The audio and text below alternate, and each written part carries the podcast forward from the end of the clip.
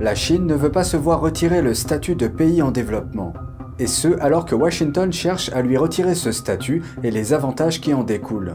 Cette situation doit-elle changer? Faites-nous part de vos opinions ci-dessous et abonnez-vous si vous souhaitez suivre nos vidéos.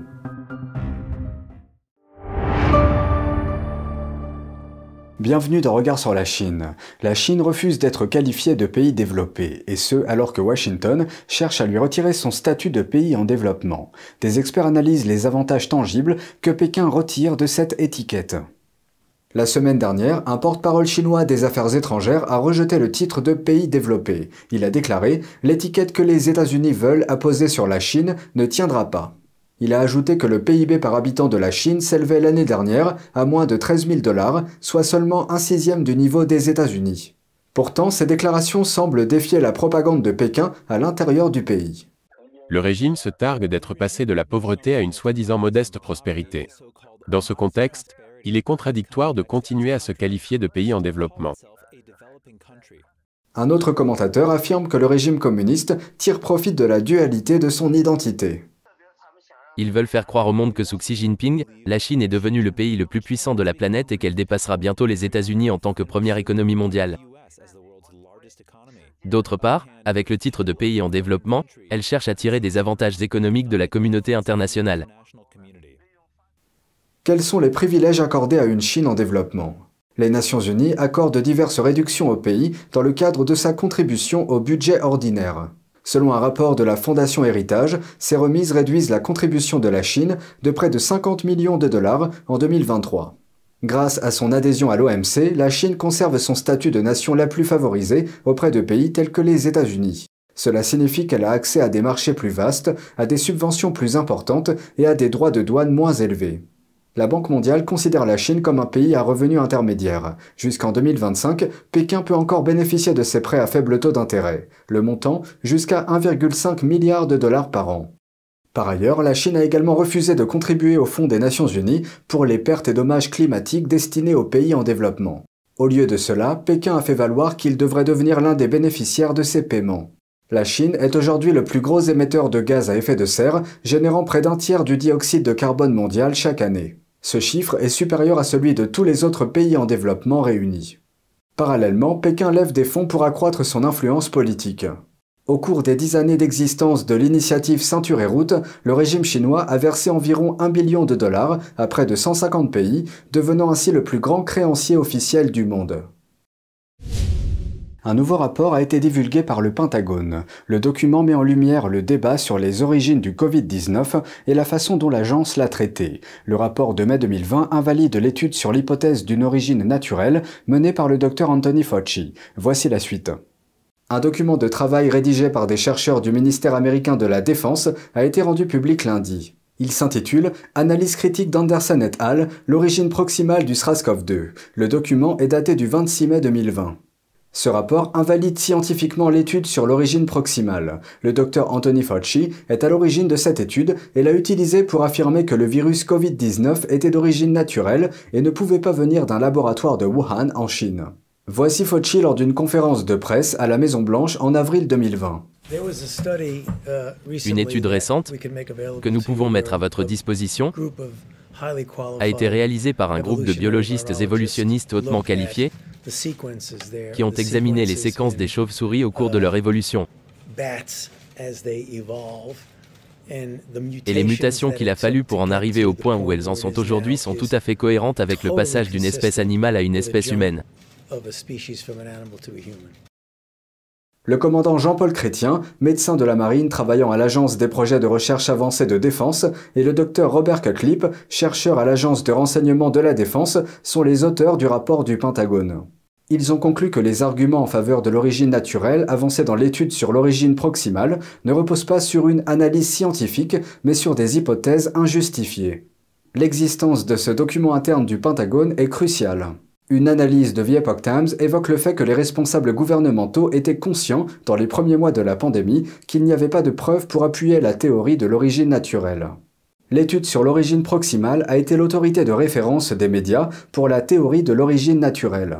Il est également devenu l'article le plus lu sur le Covid-19 et l'un des documents universitaires les plus cités de tous les temps.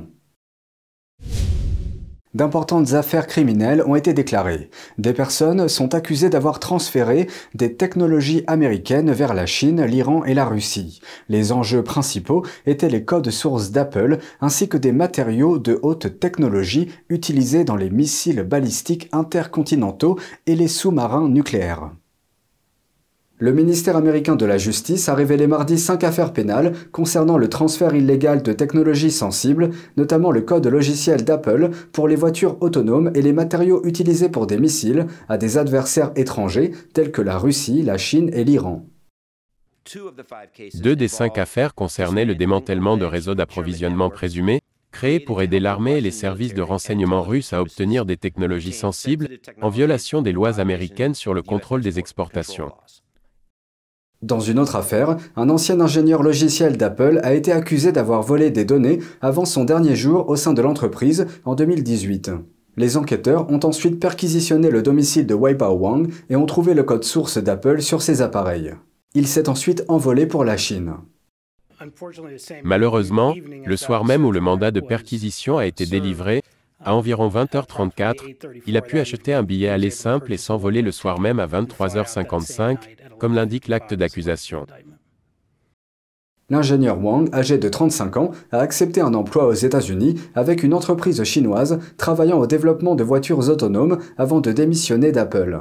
Certains des vols présumés remontent à plusieurs années, mais les autorités attirent aujourd'hui l'attention sur le travail d'un groupe créé cette année pour perturber le transfert de marchandises vers des pays étrangers.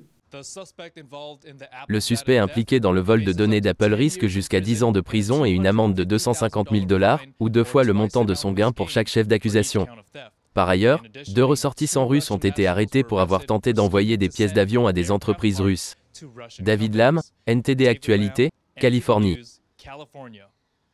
Au-delà des codes sources d'Apple, les matériaux de haute technologie utilisés dans les missiles balistiques sont également pris pour cible. Le ministère américain de la Justice a annoncé une autre affaire pénale liée à un ressortissant chinois nommé Xiangjiang Chao. Selon les procureurs américains, Chao aurait envoyé du graphite isostatique à l'Iran en violation des sanctions américaines. Le graphite isostatique est utilisé au niveau du nez des missiles balistiques intercontinentaux. Le ministère de la Justice a également accusé Chao de blanchiment d'argent et de fraude bancaire. Les autorités affirment que Chao se cache actuellement en Chine. Une autre affaire criminelle concerne Li Mingli, un résident de Californie. Les autorités ont arrêté Li au début du mois de mai. Il est accusé d'avoir volé des technologies sensibles à d'anciens employeurs et de les avoir utilisées pour sa propre entreprise en Chine. Li aurait volé des technologies utilisées pour la fabrication de sous-marins nucléaires et d'avions militaires. L'ancienne première ministre Liz Truss est en visite à Taïwan. Elle déclare que l'Occident doit montrer un soutien inébranlable à Taïwan sans chercher à apaiser la Chine. Son voyage intervient alors que les relations entre le Royaume-Uni et la Chine n'ont jamais été aussi mauvaises depuis des décennies. Voici la suite. Truss est la première ancienne dirigeante britannique à se rendre à Taïwan depuis Margaret Thatcher dans les années 90.